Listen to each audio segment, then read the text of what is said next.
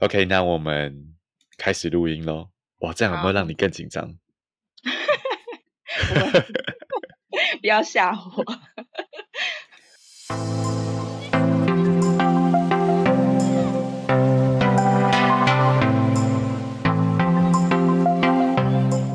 欢迎大家收听《城市豆沙包》，我是 Carlton，我是丽娟，萨瓦迪卡。城市豆沙包是一个自二零二零年开始筹备的 Podcast 专案，由 Carlton 在每一集中用五十分钟采访居住在世界各地的台湾人，像吃了城市豆沙包一样，为听众将地表上的城市逐个开箱。Hello，丽娟，今天丽娟要帮我们开箱哪一个城市呢？曼谷。没错，我们今天终于要来泰国的曼谷。那首先。想先问丽娟第一个问题，想问你在曼谷总共待了多久，然后又在曼谷做些什么事呢？呃，好，我是在二零一四年的年底啊、呃、搬过来泰国的，那所以到现在应该是有七年左右的时间。嗯、对，我的背景是呃视觉传达设计啊、呃、内容编辑，还有设计研究。那搬到泰国之后呢，想要试试我一直都很有兴趣的写作，所以我就是来到泰国之后比较呃专注在写作这一块这样子。OK。那嗯，所以这所以这几年来，我把我所观察到的、体验到的呃，比如说泰国呃当地的文化、饮食文化，或是建筑设计。嗯对，然后分享就是透过文字、照片分享给呃给读者这样子。那写作是我自己的兴趣，那呃所以这几年来我也有一些正职的工作，像是呃内容编辑啊、学术推广啊。然后现在我是在一所国际学校教中文这样子。啊，OK。待会我们都可以再回过头来谈刚才丽娟提到，因为我们知道丽娟说她的兴趣是写作嘛，实际上丽娟也出了两本书在谈泰国，我觉得相当精彩。那后面又提到说在国际学校教中文，所以语言这个东西我们待会后面一定也会提到。但是我觉得现在哦，我们先来科普一下。我觉得台湾人对于泰国或者曼谷应该都不陌生，可能说好多人毕业旅行都去过曼谷，但我就想请丽娟先，能不能帮我们简单科普一下曼谷这个城市，以至于泰国这个国家？好，那我先就是讲一下泰国这个国家，它呃总面积大概有五十多万平方公里，然后大概就是十四个台湾这么大。哇，那其实相当大哎。对，相当大，它的占地相当的广大，在这么大的这个。面积中呢，它大概可以分为四个地理区，嗯、就是啊 ok 北部跟西北部的山区，然后呢，嗯、东北部的高地区，还有啊、uh, 中部的平原区，然后啊、uh, 南部、东南部的沿海地区这样子。OK，那那曼谷呢，就是在这个中部的平原地区，对。那曼谷呢？它有多大？那曼谷的面积大概是呃一千五百多平方公里，然后我查了一下，大概是台北的五点七倍这么大。然后哇，超大！然后人口目前好像有大概有一千多万，对，所以也是蛮多的。OK，对，就等于是半个台湾呢，对不对？对啊，蛮恐怖的，嗯，然后嗯，那我想就是在这边讲一个蛮有趣的曼谷的冷知识或者是小知识，就是啊、嗯，曼谷我们英文都是说 Bangkok，那其实就是泰文里面它有它自己的名字，那这个名字非常非常的长，有一百六十七个字母，嗯、那这一百六十七个字母不是一个字这么长，就是它中间有包括了好几个词。对，所以是非常非常长，然后是金氏纪录中最长的一个地名，然后呢，那所以所以泰国人就是就是用第一个词当做呃曼谷的，他们平常称呼曼谷的名称。那那个名称是叫做 Grunthep Mahanakhon，所以这是呃泰国人一般称 Grunthep Mahanakhon。然后平常他们在交谈的时候也会在缩减，就变成 Grunthep，而不是用 Bangkok。那这是我觉得啊、呃，我来这边生活之后发现到我觉得很有趣的地方，然后分享给大家。感谢丽娟分享哦。其实我之前就知道这个豆知识，但是哦，真的，呃，一直很不明白这个是怎么回事，所以很好奇说，它名字这么长，是因为它里面有很多形容词吗？对啦，你说的没有错，对，是在是在形容城市的，其中一个形容词应该是什么天使之城，所以这是为什么曼谷也有什么 City of Angels 的称号这样子啊？OK，对对对。那到了泰国以后，你对生活一定有很多观察，所以你还出了两本书。那想先请你大范围的谈谈，说你觉得在泰国在曼谷的生活有什么特别之处，跟其他你待过的地方比起来？对，我是台湾台北人，然后像 Carlton 所说的，我之前在美国、英国、新加坡求学，还有工作过。对，那我觉得，我觉得最明显不同的地方就是语言了。那因为像美国、英国、uh... 新加坡这些地方，他们的官方语言都是英文。然后我们从我们台湾人从小就是都有在学英文吧，我想应该大部分。嗯、然后我们也很喜欢。美剧啊，就是英美的文化这样子，所以我觉得，我觉得我们到当地，比如说这些美国、英国这些国家，就会觉得，虽然说是有会有一些不不同之处，但是至少某方面是通的，像是语言是通的啊，或是一些文化的符号，我们是知道的。但是到了泰国之后，就是这语言就是完全不一样，他们的官方语言就是泰文。对，所以英文就是虽然就是你知道吗？就是相较之下，就是无法这么的使用到。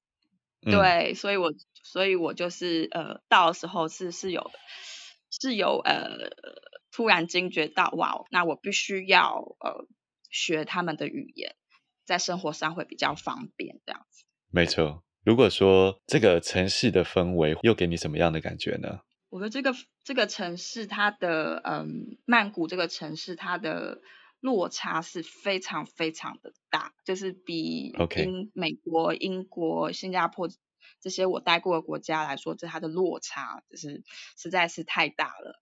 比如说怎么讲呢？比如说就是从表面上来看，就是。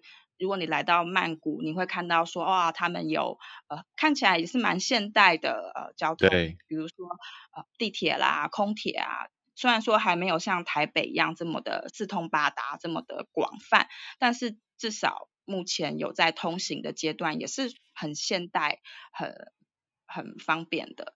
然后你看看他们也有一些非常高级的百货公司。对，然后有非常高级的饭店，我想就是来来过泰国的人都知道，他们的饭店有就是那些五星级饭店是真的真的非常非常的高级。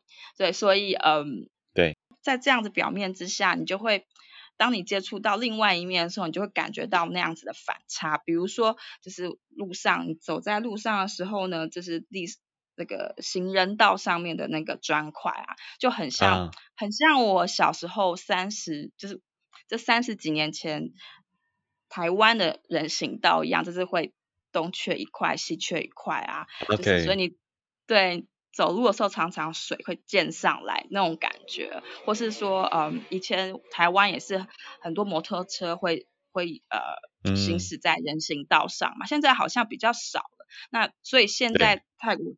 曼谷的情况就是跟我，我觉得很像我小时候三十几年前看到台北的情况，就是现在还是很多呃摩托车啊，就是跟行人争这个人行专用道这样子。然后嗯，还有什么呢？比如说呃，我小时候三十几年前呢，在台北坐公车的时候，公车上有那个车长小姐，就是负责收票。现在曼谷的公车。嗯应该说，所有公车都还是有的，对，都还是有车长小姐。哦，就是车上还有售票的车长小姐。对，所以就是不是那种自动化的，不是不像我们这样哔哔就过，不是，就是是靠人一个一个手，然后会给你一张小小的票，纸的票，对，所以就是这方面就觉得哇哦，就是感觉很很古老，这也不是古老，就是好像有点年代感的感觉，所以嗯，这所以我才会说这个这个这个落差好像很大，呃，对，然后还有他们的像是佛教啊，嗯。还有皇室的传统啊，也让他们有一种、嗯、你知道一种神秘，还有一种年代感。比如说你在呃街头上，你常常会看到呃佛寺，然后也常常会看到很大型的皇室的肖像，非常大，真的是非常非常大。然后所以就会常常会觉得哇，就是很不一样这样子。可能就像你讲，它是一个各种反差跟落差很大的地方，所以才会连回来，造成我们这种感觉说，说哦，这好像是一个感觉熟悉的陌生之地。不对啊，我觉得应该蛮多人会有这种感觉。对，对，先来聊一聊一些旅游话题。如果有一个访客他来曼谷玩，嗯、那丽娟你自己最喜欢做的事情，跟你最喜欢的地方会是什么呢？好。就是我最喜欢曼谷的一个区，嗯、呃，应该说是他们的老城区，就是他们开发.就是这个城市最早开发的地方，大概是在呃玉佛寺啊、卧佛寺、唐人街这附近啊、呃，还有呃现在的泰国呃创意设计中心也是开在这一区。OK 啊。呃对，那为什么我会比较喜欢这一区呢？就是它是曼谷开发最早的一个地方嘛。对。那后来这个地方就有一点没落下去，但是这几年呢，嗯、因为就是个 gentrification 市生化关系，所以呢，呃，很多的这个文青呃的商店、啊、咖啡店啊，或是一些文青店，就会选择再重回这个区域的老建筑里面呃开店。所以就是那种利用老宅，然后重新去经营咖啡店或者是文青的店，是这样的一个概念吗？对对，就是老屋新用的这样的一个概念。OK，然后我觉得很有，就是很有味道，就是这样子的冲击，老跟新这样交错，然后冲击，就是能够 制造出一种很特别的感官魅力吧。没错，我觉得刚才这样听下来，我没有去过，但是整个概念上会不会有点像这几年台北的大稻城？就是这个地方是台北相当老的地区嘛？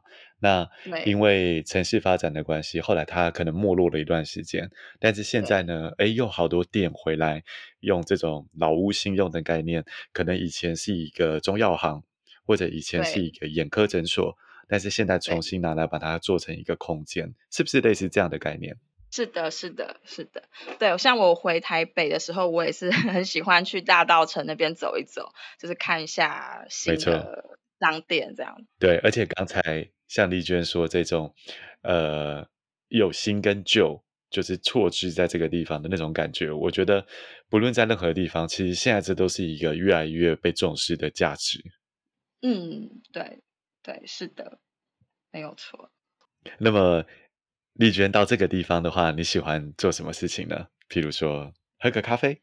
对，没错，去我没有去过的咖啡店去看看，然后喝杯咖啡，就在附近走一走。然后，因为泰国创创意设计中心现在开在这个区嘛，所以.呃，我也会，因为他们有进最新奇的。国外的杂志，不管是艺术的、啊，或是时事的，或是呃流行的，他们都有，所以我就是常常呃定期会去看啊、呃、他们最新的杂志，或是他看看他们有什么展览。所以我想这个这个就是我在曼谷如果有放假啊、呃，或是有休息呃休闲时间的时候，比较喜欢做的事情。OK，既然我们在谈旅游话题，我们谈最后一个跟旅游相关的话题。如果今天有朋友想要到泰国或者到曼谷旅行，丽娟，你会建议他在什么季节到泰国来呢？嗯、那我我先分享一下，泰国有三个季节，一啊、呃，Okay. 第一个是热季，最热的时候，大概是呃二月到五月的时候，这个季节是最热的时候。OK，对，像是他们的泼水节是在四月嘛，就是在这这个热季里面是非常非常热，大概三十五、四十左右的天气。嗯，再来就是雨季，五月到十月有个雨季，所以现在我们是雨季，就是常常下雨，但是天气还是很热，大概是在三十五度左右。哇，好热哦！对。然后还有再就是十一到十一月到二月的凉季，就是整年来讲是最凉的一个季节啊，呃 Okay. 温度可温度可以降，会可能会降到三十三十度左右，有时候呢再冷一点会降到二十几度，对，所以这我想这个凉季对国际旅客来讲应该是最舒适的季节，就是不会太冷、嗯、也不会太热。但我觉得很有趣的地方是说，如果是泰国人啦，就是长就是常常长期在待在泰国的泰国人，就会觉得这是个凉季，就会觉得冷，然后就会穿长袖外套。所以，Okay.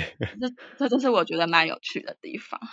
哎、欸，我觉得这个现象跟新加坡有一点像，就是二十多度的时候，新加坡人可能就觉得哇有点冷，然后那种薄的羽绒外套就开始出现。对。真的，真的，尤尤其是如果说你坐坐办公室啊，就是又长就是吹冷气，办公室的冷气非常非常强，所以你在办公室里面一定要穿长袖外套。所以谢谢丽娟的分享，那大家可以记一下说，说泰国有三个大的季节，那比较适合旅游的季节，对国际旅客来说，因为气温或者因为降雨的关系，是在十一月到二月左右。对。是的，OK。那刚才哦，回到丽娟在说她最喜欢做的事的时候，这边其实丽娟提到两个元素，第一个是咖啡饮食，第二个是跟文化展览或者创意设计相关。这个就是我们后面想谈的跟文化比较相关的话题。那每次提到文化的时候，我们都会觉得说，其实。饮食好像是文化的开端，而且大家一提到泰国，都会很自觉的想到泰式料理。而且我知道丽娟你写的两本书，好像都跟饮食文化有很大的关系，所以想先请你谈谈泰国的饮食。你有没有特别喜欢吃什么东西，或者特别没有办法接受什么东西？呃，对，就是呃。我的我出了两本书，第一本书是比较是呃生活各个面向的观察体验，然后呃有提到食物这个面向。那第二本书就是真就是真的呃比较专注在呃饮食文化这上面。呃对，所以呃那我自己喜比较喜欢吃的泰国美食啊，呃，有一些是我因为我我的先生是华裔泰国人，所以我有一些东西是。啊对我的先生推荐的，或是说我的公婆推荐的，那有一些东西是我自己发掘的。我在这边想要推荐一道我个人喜爱的泰国菜.它是呃虾膏拌饭，那泰文叫做呃 khao kluk kabi。OK，那这是一道什么样的菜呢？啊、呃，它是用啊。呃这个泰国料理中常常用到的腌制虾膏跟饭一起呃搅一起搅拌一起煮，然后之后然后它除了这个饭是用这个跟这个虾腌制虾膏一起搅一起煮之外呢，它旁边有一些配菜，那它的配菜有比如说呃生的辣椒切丁，然后红葱头切丁。或呃小小呃小黄瓜切丁，然后还有一些欧姆蛋切成条状，然后还有什么呃再配上什么甜猪肉，就是这这这么多的配菜，所以你会所以你要呃把这些配菜跟这个饭混合起来一起吃，对.那你你可能你可能单看一个一个食材的时候想说哇呃辣椒好辣哦红葱头味道。味道好重，类似这样子，然后什么腌虾膏，哇，味道也很重，呃，但是当但是这真的是出乎我的意料，就是我一开始觉得哇，这个东西我能吃吗？我我能够接受吗？但是我吃过，就是、嗯、吃了之后，就是当你把所有的食材都混合在一起吃的时候，它。吃起来真的是非常非常的调和，就是完全没有违和感，是是非常的调和。然后吃起来也不会什么口味很重，就是感觉因为有各种口味，什么酸甜苦辣，咸，所有东西配在一起吃，就是感觉起来非常调和，也很不会口味太重这样。然后我也觉得这道菜非常非常的好吃，就是也不会很不会很油腻，就是味道也很调和，所以我就是很想把这一道菜呃推荐给给呃听众，叫做虾膏拌饭，靠酷咖比。我觉得非常奇妙哎，因为刚才听丽娟形容的时候，嗯、真的都是一些味道很强烈的食材，但是它可以在味道这么强烈的那种跷跷板上面去找到那个调和的平衡点，我觉得是一个很奇妙的事情。嗯，对，所以我觉得这道菜呃是非常能够代表呃泰国菜精髓的一道菜，因为它非常注重各种口味跟各种口感的调和。OK，我觉得比较特别的是在台湾，如果大家想到泰国菜，也许不会想到刚才丽娟讲的这种观念，说它是调和的，大家可能会觉得、嗯、呃不是很酸，就是很辣。对不对？嗯、但是好像这个观念从刚才丽娟讲起来，好像不太一样。对，我在这边，嗯，在这几年真的是吃了很多很多泰国菜，然后跟、嗯、跟着我的先生，跟着我的公婆一起吃，然后去旅行到就是。泰国各地，我们也很喜欢去旅行，也是常常去吃他们当地的菜色，所以真的吃下来啊，然后写书的时候也有自己去阅读资料，就真的发现大家的感觉都是都是这样，就是啊、呃，泰国菜其实并不是偏重某一个味道，而是注重所有口味的调和。对，在泰国的话，就是其实每一道。每一道菜本身就已经有一点味道的调和了，虽然说有些东西会比较辣一点，但是他们也会比较习惯，就是说呃跟很多不同的东西一起吃，呃，比如说呃吃咖喱的时候啊，对，就是我在我公婆家吃咖喱的时候，绿绿咖喱的时候，他们不是只吃绿咖喱配饭。是呃，就是呃，他们还会搭配，比如说、oh, 呃、生菜、okay. 生菜啊，对，像小黄瓜，呃，或是呃搭搭配一些什么肉啊，就是烤的、炸的肉类，这样什么鸡肉啊，这样子。对，然后会，然后也会有汤，就是清淡的汤。所以就是所有的东西我们会一起混着一起吃，就是不会说只吃咖喱这样子。所以吃起来的时候就是。很调和，我觉得蛮有趣的，因为在台湾可能也是这样。譬如说，我们点个饭，它可能就是绿咖喱鸡饭，那就是侧重在这个绿咖喱跟饭。但是如果用这种调和的观念来说，其实像你在公婆家吃到的，它虽然是绿咖喱，但是它还会搭配其他的东西，那那个整个感觉也许就更整体一点，是不是可以这样说？对，所以说绿绿咖喱只是其中一道菜。对，嗯，对。所以会一起吃，会一起吃饭汤呃配菜肉这样。大家可能不知道，我们在录这一集的时候，将近午餐时间，然后肚子有点饿，所以听完丽娟这样叙述以后，肚子就更饿了。好，这次很开胃的录音哎。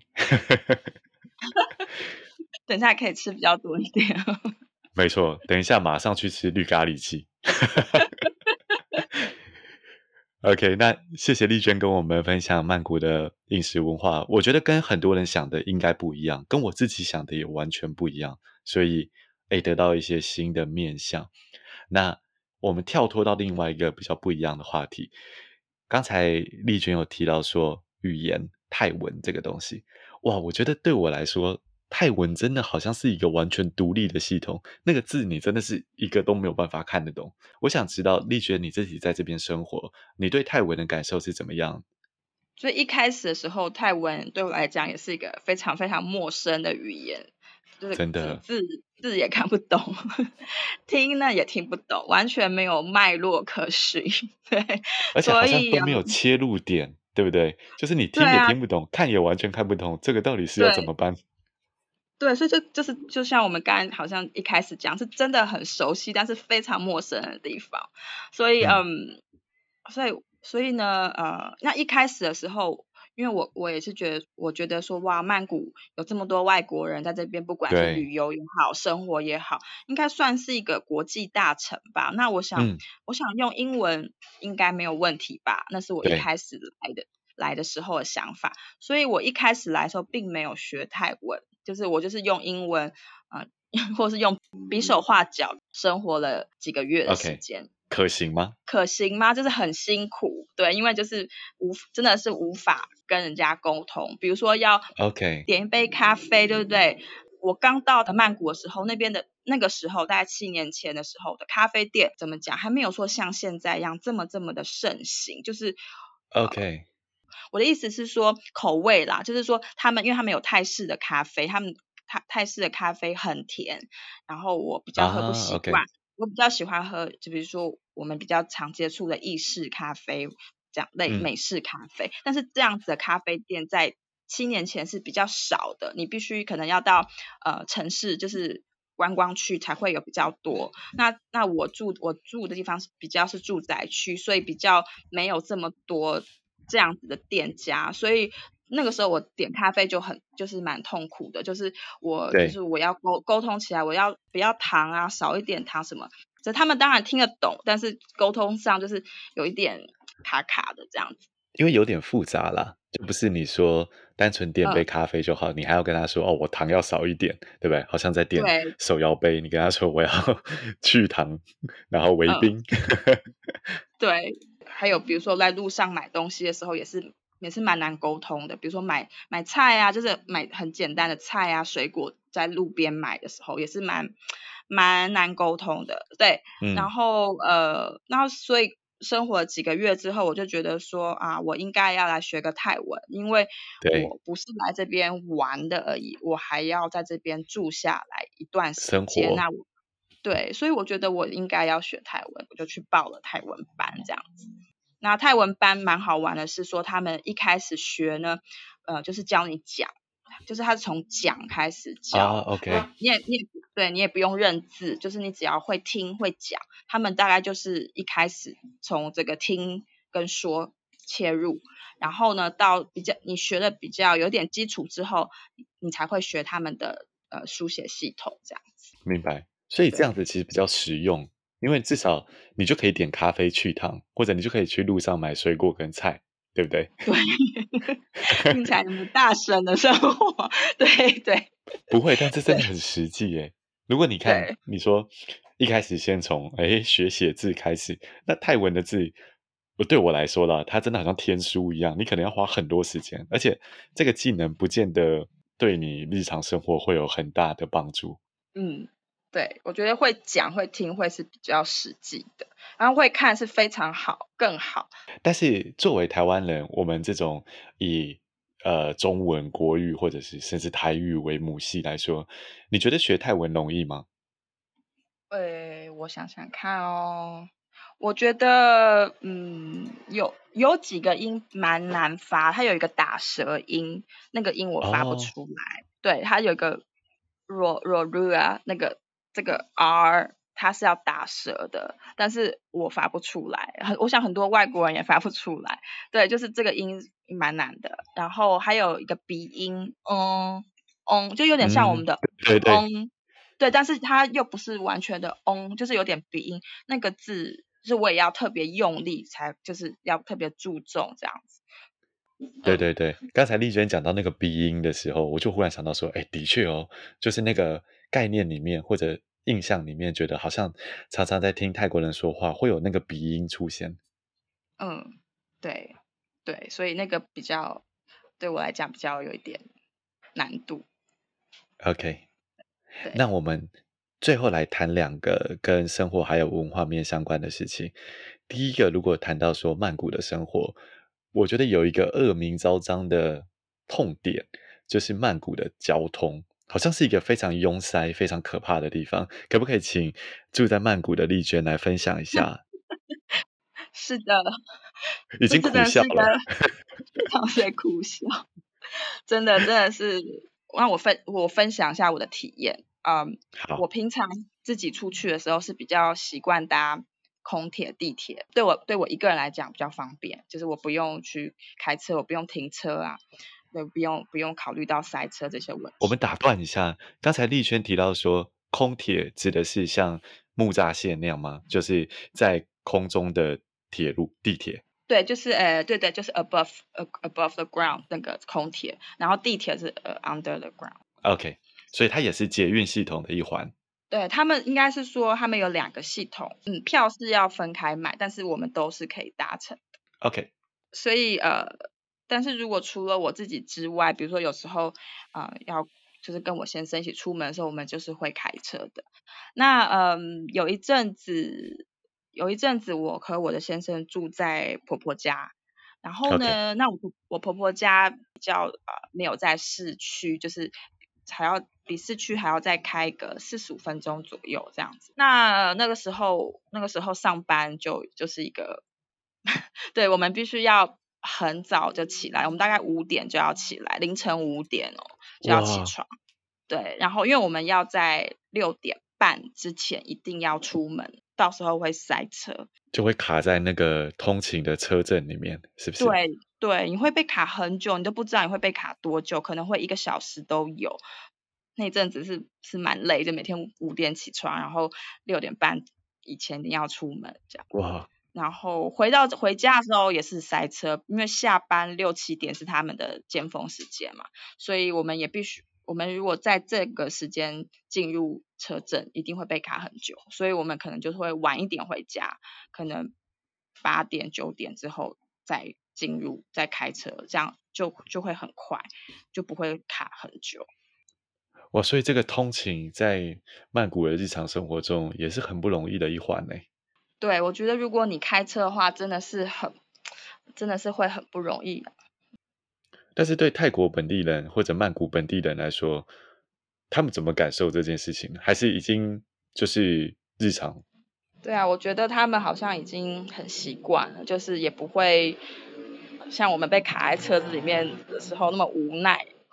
就他们感觉就是很心很静，也没有抱怨，就坐在那边然后用手 机这样子，就是很非常很禅，非常 真的。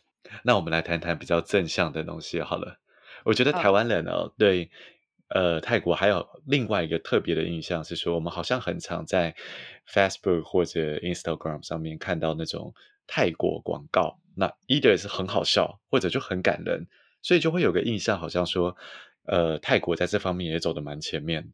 那我知道丽娟在专栏的一篇文章中是呃，也是这个泰国广告人。那我想请丽娟谈谈说，你怎么看？泰国的广告，嗯，好，对，我之前有帮换日线写一篇文章啊，呃，就是专访一个在泰国广告公司工作的台湾人。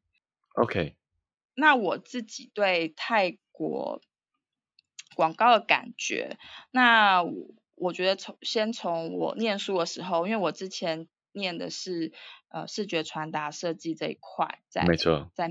对，然后我的有我班上有泰国同学，那他我就觉得他们的哦艺术感非常非常强，设计感非常非常强，就是他们好像就是他们不管随便怎么样做，他们的这个视觉设计就是比人家抢眼，简单又抢眼。嗯，所以那个时候那个时候我就是对他们有他们这个视觉设计我有一个很深的印象。对。那泰国的广告除了这个视觉上面的的强项之外呢，我觉得他们很有自己的风格。那他们什么？没错。他们他们最大的三个风格对我来讲，像刚才第一个，像刚刚高腾提到的，他是很幽默又很感人。这是第一个很、嗯、很强烈的风格。第二个风格，我觉得应该是说是非常从生活中截取灵感的，就是没有太、啊 okay、太崇高，大家都就是从生活中非常市井小民的生活片段这样子。然后第三个呢，可能就是就是很故事性吧。然后我觉得这三个是泰国电视广告特色。嗯、那我我觉得这样讲可能大家很觉得很抽象。那我就讲一个例子，就是。对，大家大家记不记得在很好几包很好几十年前吧，就是台湾有一支很有名的广告叫做《梦骑士》，就是在讲一群平均八十岁的呃长辈骑摩托车环岛啊，那个不老骑士。对，大家一定有感觉，看那个广告觉得说哦有点好笑，然后又有一点感人，对，对我就觉得。然后又就是马很容易打动你的心，你一定会记得很久。导演要我记到现在我都忘不了。那这个广告呢，就是一个泰国导演导的，对，那个泰国导演名称叫做塔农差，对，是他导的。所以呢，我所以我觉得他算是一个蛮有代表性的泰国导演。然后这我刚才讲这个不老的骑士啊，或是梦骑士，那也也也是一个怎么讲很有代表性的。由泰国导演所导的呃广告这样子，OK，哇，那它真的就是体现了刚才你提到这种说，呃，从日常生活中截取灵感，因为大家都骑摩托车嘛，然后又很幽默又感人，嗯、那它有一个故事性在，完整的体现了刚才丽娟提到的这三个特色。这边我想延伸一下，就是说，我觉得刚才前面我们还提到说有泰国的创意设计中心吗？那我发现泰国其实好像不只是广告，在很多艺术的创作或者甚至产品的设计上，其实好像都走得非常前面。那丽娟，你可能是相关背景、相关产业的人，那你在曼谷生活，你对这个的观察是什么呢？呃，我的观察是觉得说，泰国产品设计这一块是蛮突出的，尤其是他们在材料的运用上面。然后也很符合现在我们强调的永续的概念。OK，那我曾经有因为写一篇文章访问一个当地在泰国当地很有名的呃产品设计工作室，然后他他们的创办人呢曾经在欧洲留学过，也是学设计。那他们他们是在这个欧洲走一趟之后，他们也是非常的呃。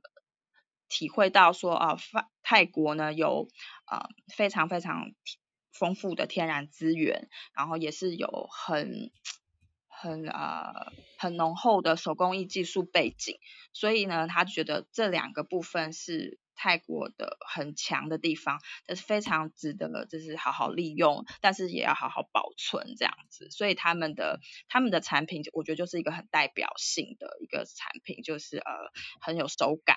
但是呢，又很现代，这样。OK。然后我也可以举个例子啦，就是我在七月的时候有去呃泰那个曼谷设计周去看，那他我当时有看到一个一个产品，我印象很深，它是一个屏风设计。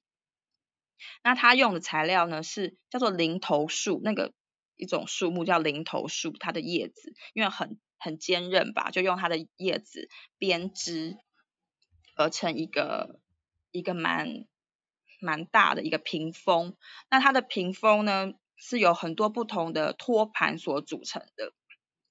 那那个托那个托盘，呃，如果平垂直摆放的时候，它就是有屏风的效果嘛，就是有阻挡的效果。但是但是你也可以把那个托盘呢，比如说把它。推下变成呃垂直的垂直摆放，垂直摆放的时候，那个托盘就可以放东西，所以它就是、oh, okay. 就是就是如果你放在门口，因为如果是一个屏风，你想就是放在门口嘛，进入玄关之前那个那样子的话，那那个就很实用啊，就是对，想象这个屏风是摆在你的门口，就是跟家里的中间当一个屏风，那那个当你把托盘。垂直的时候就是屏风。那如果你想放东西，比如说回来要放钥匙，要要放什么钱包，你就把那个托盘推一下，它就变垂直的，呃，变水平的，那你就可以放东西。就是，所以我觉得哇，这个我当我当我看到的时候，我自己是很喜欢，我到现在都还很记得。我觉得我们从这边好像看到很多曼谷不同的面向，而且看到很多不论是饮食或者是设计或者想法上特别的地方。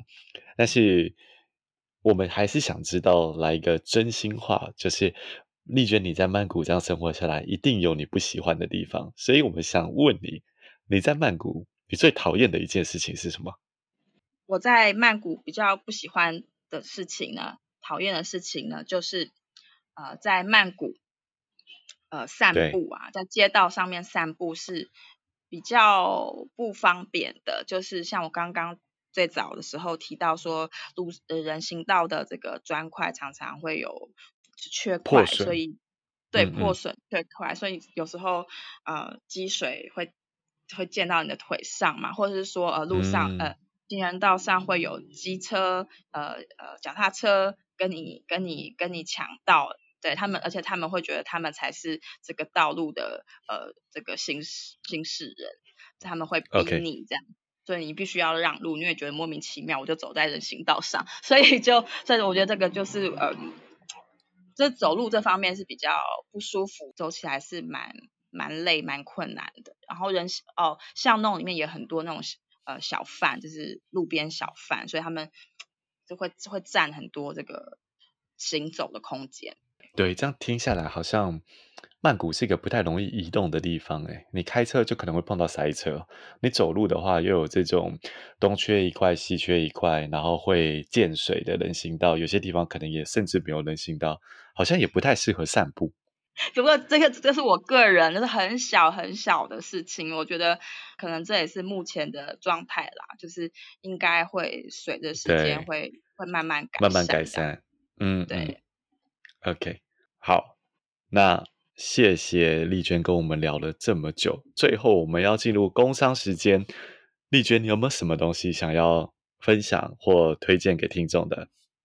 好，呃，我跟 Kelton 呢是透过。换日线这个平台认识的，那我们两个呢，在换日线上面上都有专栏，那有兴趣的朋友呢，可以去看我们的专栏。